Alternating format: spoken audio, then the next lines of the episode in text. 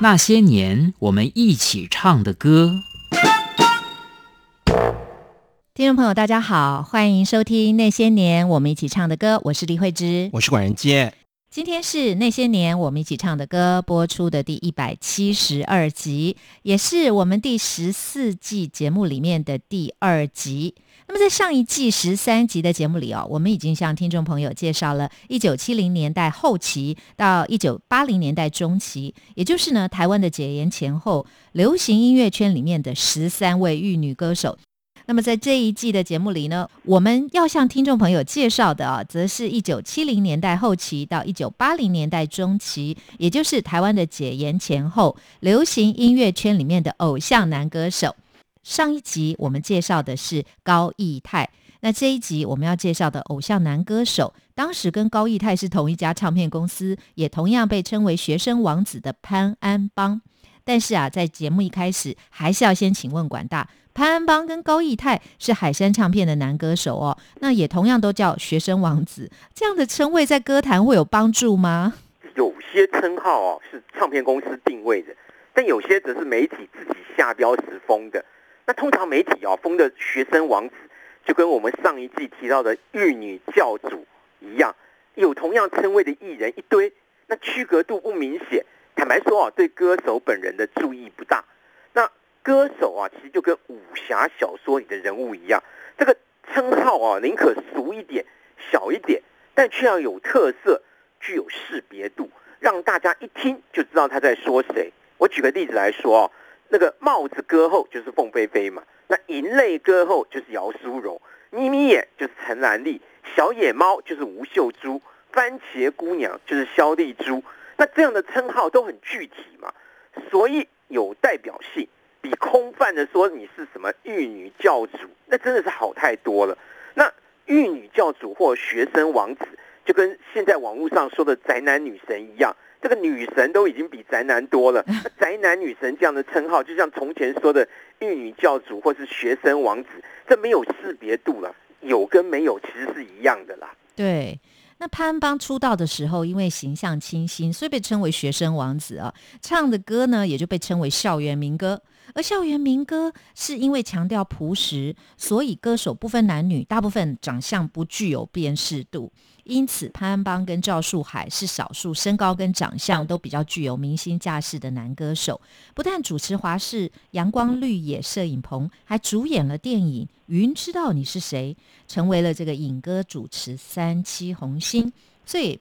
潘安邦算是校园民歌手里面的另类哦。潘安邦出道的时候已经不是学生了，但海山唱片哦，却把他跟银霞、啊江林啊这些旗下艺人都包装成校园歌手，这个本来就有争议了哦。那潘安邦的处女作《外婆的澎湖湾》，歌词虽然是在讲潘安邦自己的故事，可是作词与作曲者是叶嘉修，所以这个中国大陆那里的媒体都把叶嘉修唱的像《乡间的小路》啊，或《思念总在分手后》，当成是潘安邦唱的。这个原因就是因为潘安邦哦，他在戒严时代就已经移民海外，所以潘安邦啊，就像费翔那样拥有外国人的身份，得以在蒋经国去世之前呢，就等于开放大陆探亲之前呢，就比大多数的台湾艺人哦，都更早几年到中国去发展，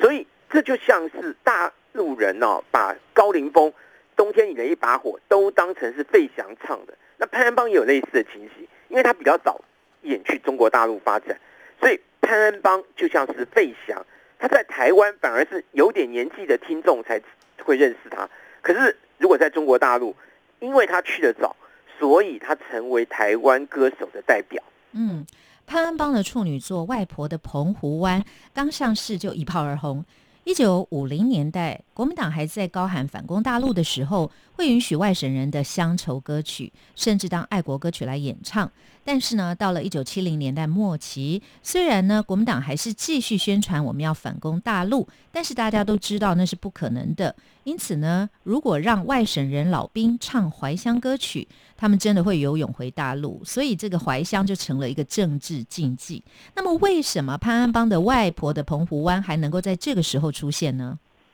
想家哦，其实是个本能，这个本省人跟外省人都一样啊。你你看嘛，如果让我们出去玩两个礼拜，那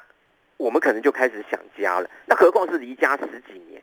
一九七零年代，澎湖人的外省第二代，像是潘安邦啊、赵顺啊，那他们到台湾来升学或工作，在演艺圈得以自由的写自己的乡愁，但还是必须要转个弯呢。哦，就是他必须借由什么怀念这个外婆啊，或是妈妈来代替。那台湾演艺圈有很多澎湖来的四年级的这些男性艺人，像是潘安邦啊、赵顺啊、赵学煌啊这些人。那他们大多是出自于澎湖眷村，但是啊，因为台湾出生的外省第二代译文工作者，大多数是随着父亲写这个大中国的这个乡愁，而忽略了母系这一边。那其实也就是忽略了自己那个出生而且成长的地方。那这种现象到一九七零年代末期，来自澎湖的潘安邦哦，才以外婆的澎湖湾来怀念自己真正的家乡。啊，因为怀念什么长江黄河，那其实我们都知道是骗人的嘛。但是在台湾工作的潘安邦唱起怀念澎湖的歌曲，像“澎湖湾，澎湖湾，外婆的澎湖湾，有我许多的童年幻想，阳光、沙滩、海浪、仙人掌，还有一位老船长。”哎。这样的歌曲啊，因为它是出自真感情嘛，也就完全颠覆了传统的这种党国思维了。嗯，好的，听众朋友，我们就来听这首一九八零年四月由叶嘉修作词作曲，海山唱片潘安邦的第二张个人专辑《年轻人的心声》A 面第一首歌，潘安邦演唱的《年轻人的心声》。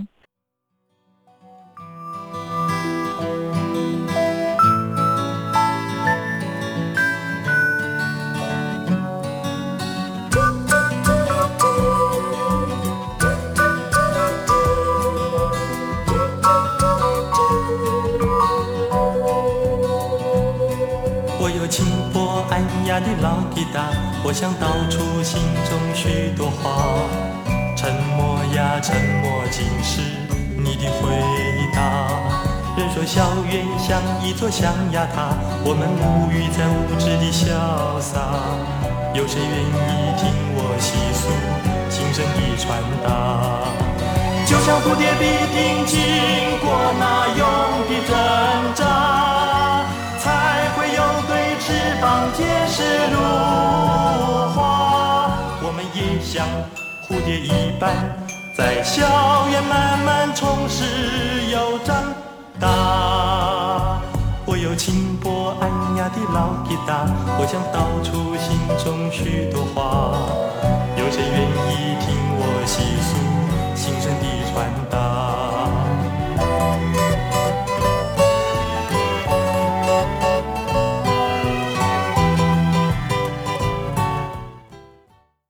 谈到潘安邦哦，就不得不提到叶嘉修。一九七九年，叶嘉修出版了个人首张同名专辑《叶嘉修》，专辑中呢，全部的曲目都是由叶嘉修自己作词、作曲跟演唱的。但是因为叶嘉修的外形不被电视台接受，所以当时是由歌手潘安邦在电视上帮忙打歌。那这对叶嘉修来说，应该也算是个不小的打击。不过后来呢，叶嘉修跟潘安邦反而是成了好朋友。潘安邦也靠演唱叶家修创作的《外婆的澎湖湾》而成名，所以也是鱼帮水，水帮鱼了啊。那不过这中间的缘故是什么呢？因为叶家修啊，他大学毕业入伍当兵后，那海山唱片哦就请潘安邦继续演唱他唱的歌。那起初呢，这个叶家修对于潘安邦是有一点芥蒂，但是后来两个人经过深谈之后，发现都是来自于乡村，反而变成了好朋友。那叶嘉修就特地为潘安邦量身打造了歌曲《外婆的澎湖湾》，一推出哦就非常成功，也开启了叶嘉修日后哦完全为别人写歌的这一个先例。那这一首叶嘉修的成名曲《外婆的澎湖湾》，原本是他第一次为人量身定做写歌，那也成了叶嘉修创作的分水岭。那之前叶嘉修他都只写自己的生活，但是《外婆的澎湖湾》开之后，叶嘉修开始写别人的故事。那因为叶嘉修认为哦，写歌不只是让歌手唱，也是要成为歌手生命中的一部分，所以他都是先跟演唱者聊天，然后再为歌手量身打造歌曲。那例如外婆的澎湖湾，从一开始叶家修就说他不去描述潘安邦怎么样，而是直接从潘安邦的眼来看，这个完全站在潘安邦的立场，那开始了这种量身定做的过程。因此哦，叶家修不只是帮潘安邦写出他的故事，也跟潘安邦结成了莫逆之交。嗯，这也是个很好的缘分哦。那潘安邦演唱的《年轻人的心声》是他在海山唱片第二张个人专辑《年轻人的心声》里面的主打歌，这个是电影《年轻人的心声》主题曲。但是呢，《年轻人的心声》到底是部怎么样的电影哦？还是要请管大来为年轻一点的听众说明一下了。这个一九七五年呢、有个建中毕业的学生吴祥辉，他因为拒绝参加联考而入伍服役，并且写了一本类自传的小说《拒绝联考的小子》。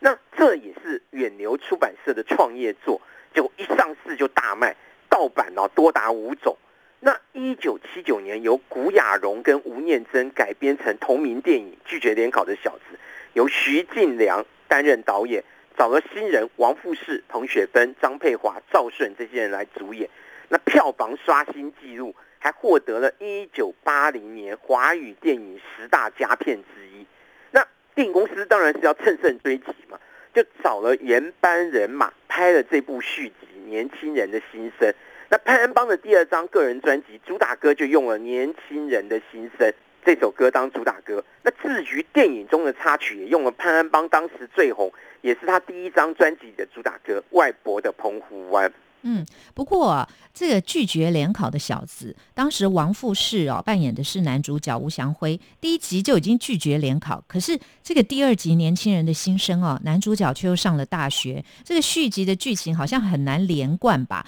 这不只是剧情不能连贯呢、甚至这个剧情根本就是在自打嘴巴嘛，因为你续集是在打上一集的嘴巴啊。不过没关系啊，因为当时去电影院里看电影的、哦，也没有人要看王富士，大家都是来看彭雪芬的，因为我就是这个年纪的人嘛。哦，那演艺圈其实也很奇怪了，你电影公司哦，他要捧的那个男主角王富士，结果没有红，你拍完这两部戏之后就销声匿迹了。但是男配角张佩华跟赵顺反而红了，那女主角彭雪芬更是红到成为一线女星，那个气势直追林青霞跟林凤娇了。当时哦，电影公司的宣传也是太过于夸张，他一直强调说我们找的都是十八岁以下的素人演员，但是其实王富士在一九七八年他就以另外一个艺名童云呐、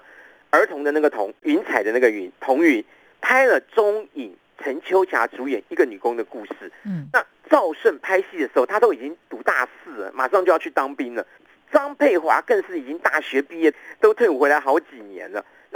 其实啊，我们也很羡慕那个没有网络的时代，就是你电影公司啊，这爱怎么吹牛就怎么吹啊。或许啊，那个才是真正哦，我们讲的年轻人的心声吧。嗯，好的，听众朋友，我们再来听这首一九八零年十月由叶嘉修作词作曲，海山唱片潘安邦的第三张个人专辑《聚散两依依》A 面的第二首歌，潘安邦演唱的《爸爸的草鞋》。爸爸有双草鞋，搁在鞋柜上，他常默默地盯着它望，仿佛注视着茫茫海上的一艘船。不觉，一颗泪滴到鞋上，引出这段故事，好长，好长。草鞋是船，爸爸是帆，奶奶的叮咛在漫长，满怀少年时期的梦想，充满希望的起航，起航。船儿行到黄河岸，厚厚的黄土堆上船，沙场，天明遥遥山海关，草鞋是船，爸爸是帆，奶奶的叮咛在漫长，一股离乡的惆怅掩满腔，蓦然回首又要起航，起航。一路跋涉。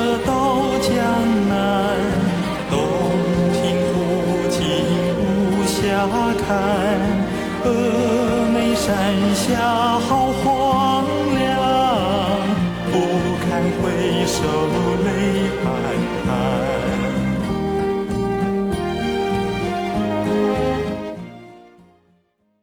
爸的草鞋这首歌哦，在台湾流行的程度远远不及外婆的澎湖湾，但是呢，这首歌在大陆却很红，也让创作者叶嘉修跟演唱者潘安邦成为大陆听众里面知名度比较高的台湾校园民歌手。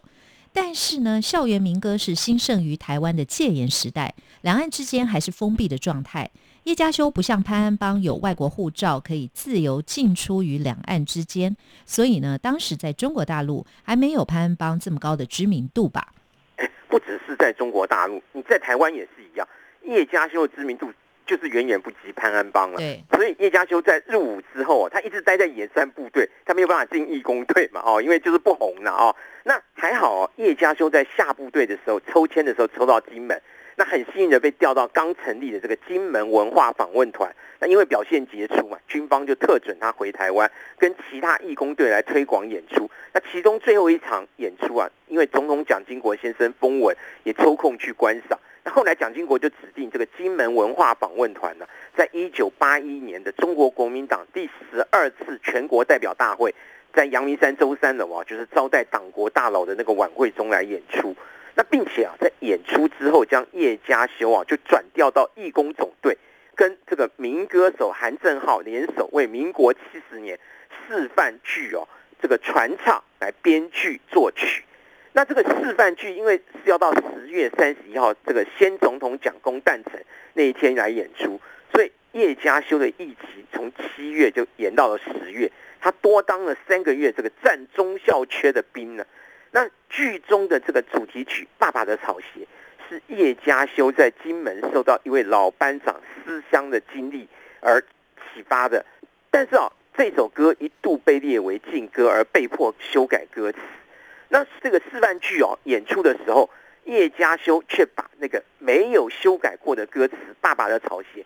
夹带在这个剧情当中。那蒋经国当时在台下看了，他没有说什么。一九八七年哦，开放两岸探亲的时候，叶家修成为第一批签报啊，我们从台湾这里签报可以到中国大陆去演出的歌手。那叶家修自己猜想是说，《爸爸的草鞋》这首歌哦，应该是有这个感动到蒋经国了。嗯，澎湖是离岛哦，在澎湖长大的潘安邦，后来怎么会进入台湾的演艺圈呢？这背后应该有不少的故事吧。一九五四年出生于澎湖马公市。笃行石村的潘安邦哦，父亲潘石华哦是陆军将官，他曾经任职在联勤总部的主计师。一九八零年代哦，还升任了总统府会计长。那潘安邦啊是家中的长子，下面有三个弟弟。小时候因为父亲公务繁忙嘛，所以潘安邦经常住在外婆家。叶家修哦为潘安邦创作的《外婆的澎湖湾》，讲的就是潘安邦的童年故事。那马公高中毕业之后，潘邦离开澎湖，到台北来补习考大学。一九七六年呢，有一次到华视参观的时候，因为他的外形很亮眼，就被制作人顾英德发掘。经过培训之后，就出道成为华视的基本歌星，在综艺节目里负责演唱爱国歌曲跟进化歌曲。那华视就安排他跟同期的女歌星江玲呢，经常搭档。所以他们被塑造成歌唱情侣。刚才在节目里也已经提到过哦，潘安邦的外形跟演唱风格跟当时流行的校园民歌似乎毫不相干。对唱片公司这样的安排，潘安邦自己的想法又是怎样呢？虽然是演唱校园民歌，但是潘安邦的表演风格跟一般民歌手自弹自唱的风格不同，因为他从来不弹吉他了哦。那另外哦，他也会到歌厅秀场去作秀。但是啊，你知道他出现在这个服装铺路的舞群环绕下来唱校园民歌，这确实也是很怪嘛。很怪。那 潘安邦后来也回忆说，因为当时作秀一天呢，就可以抵这个潘安邦他爸爸两三个月的薪水。哎，他这么多啊，差这么多。对啊，他爸爸还是将官。对呀，真的是。所以你就知道以前的军工教薪水其实很少的啊，其实也不少吧，是是当时应该是说当时的歌星收入太好，对于改善家中的环境确实大有帮助。但是啊，潘安邦就说他唱的非常不快乐。那因为这个歌路跟他不对嘛，哦，那在与海山唱片协调之后啊，就潘安邦的第三首专辑主打歌就改成由左宏元作曲的琼瑶电影《聚散两依依》，就是要刻意模糊流行歌曲跟校园歌曲的界限。但是啊，潘安邦在这张《聚散两依依》的专辑中，依然还是用了叶嘉修创作的这首《爸爸的草鞋》。因此啊，因为这首歌被列为禁歌嘛，那这张唱片也受到影响。台湾人哦，对于这首歌的印象其实不深，但是这首歌却被中国大陆的听众哦广为熟知。好的，听众朋友，我们再来听这首一九八一年十月东尼唱片潘安邦的第四张个人专辑《闭上你的眼》A 面第一首歌，潘安邦演唱的《闭上你的眼》。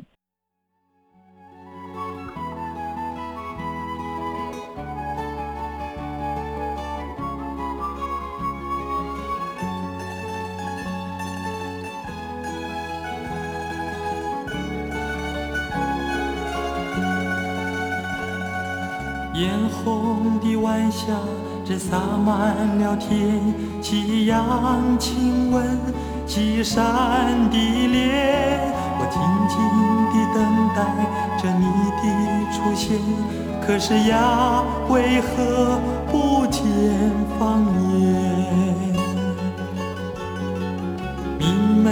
的月光已照满了园。清风吹来，玉手入眠，你悄悄地蒙住了我的双眼。原来呀，你已在我身边。闭上你的眼，闭上你的眼，我想亲吻你的脸，可是你不愿，可是你不愿，羞红了脸。心儿笑得甜，心儿笑得甜，他说我俩真有缘。快把手儿牵，快把手儿牵，连成个圆。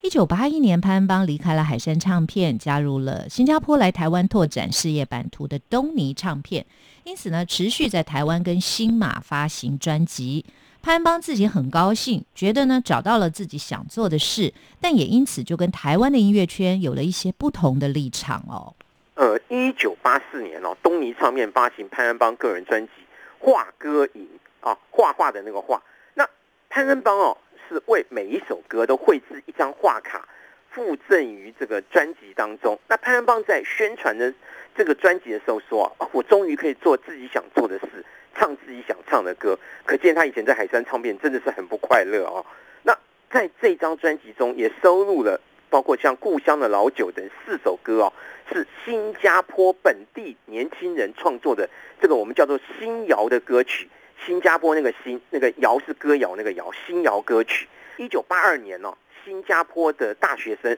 受到了台湾校园民歌的影响。也开始有了他们自己创作的歌谣。那潘安邦是最早灌入新谣歌曲的这个海外歌手啊。但是哦，因为台湾的音乐圈哦，对于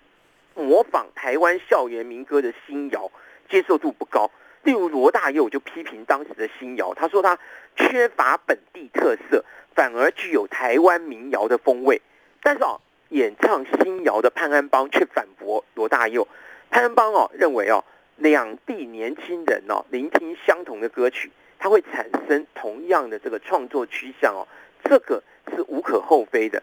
还批评哦，你罗大佑自己的作品哦，才是缺乏台湾人的色彩。那罗大佑是本省人啊，潘安邦是外省人啊，甚至当时潘安邦其实已经是外国人了。不过潘安邦批评罗大佑的歌缺乏台湾人的色彩，我们今天看起来哦，反而他这样说还比较接近事实。因为罗大佑啊，其实后来去了中国大陆之后，因为他的新作品啊就失去了特色，因为他比较中国风味嘛，它相对的那个台湾味道就就变少了。不过这一点我跟管大的看法不大一样。我觉得罗大佑的歌曲啊，具有中国风味，也有台湾风味，是在这样的一个氛围时代里面产生的歌曲。对啦，对啦，对，因为我觉得他关怀的的情怀不只是台湾、香港、大陆，还有一些受苦的群众。因为罗大佑创作的时间比较长了。是，那罗大佑早期的歌曲，那个对，就是那一段时间潘安邦看到的，可厚非了哦。但是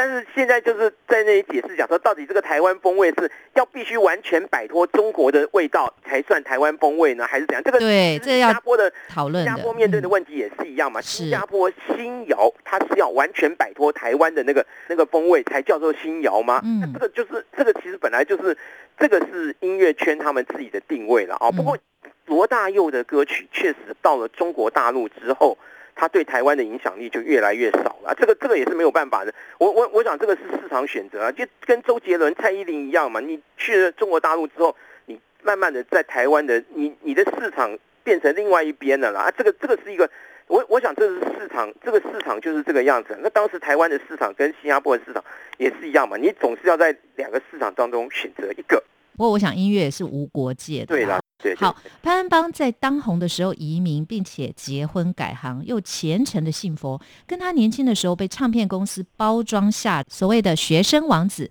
成了很大的反差吧？一九八一年哦，潘安邦就是被自己马公中学的同学，也是他的前女友柯淑英控告说不履行婚约，要求赔款一百二十万。哎，这个在当时是很大的数字哦。那这场风波最后当然双方是以和解收场了哦。那一九八二年，潘安邦首次到美国校园表演的时候，就与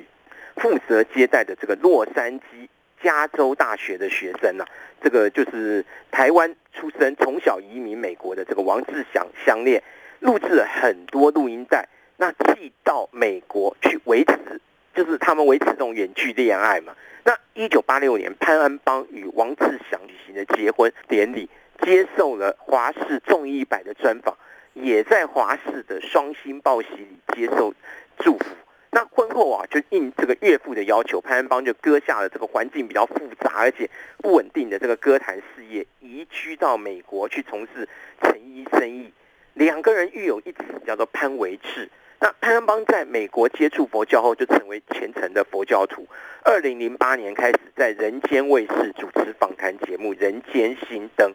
但是啊，二零一一年哦，潘安邦就罹患了肾脏癌。到了二零一三年二月三号，病死于长庚医院的林口院区。那潘安邦的儿子潘维志啊，在潘安邦的告别式上演唱了外婆的澎湖湾来送别父亲，其实也就送别了当时台湾戒严时代最受人欢迎的这个学生王子啊，虽然他自己不愿意承认啊。好的，谢谢管大带给我们这么多好听的故事，也让大家借着潘安邦的歌曲认识了那个时代的台湾。今天那些年我们一起唱的歌就到此结束喽，下星期三同一时间我们空中再会。谢谢大家。爸爸有双草鞋，搁在鞋柜上，他常默默地盯着它望，仿佛注视着茫茫海上的一艘船。不觉，一颗泪滴到鞋上，引出这段故事，好长，好长。草鞋是船，爸爸是帆，奶奶的叮咛在漫长，满怀少年时期的梦想，充满希望的起航，起航。船儿行到黄河岸，厚厚的黄布堆上船，夜来听过青山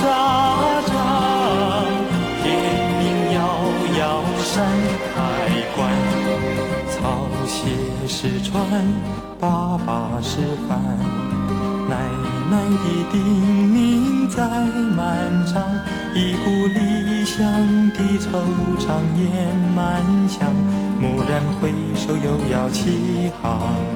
启航一路跋涉到江南洞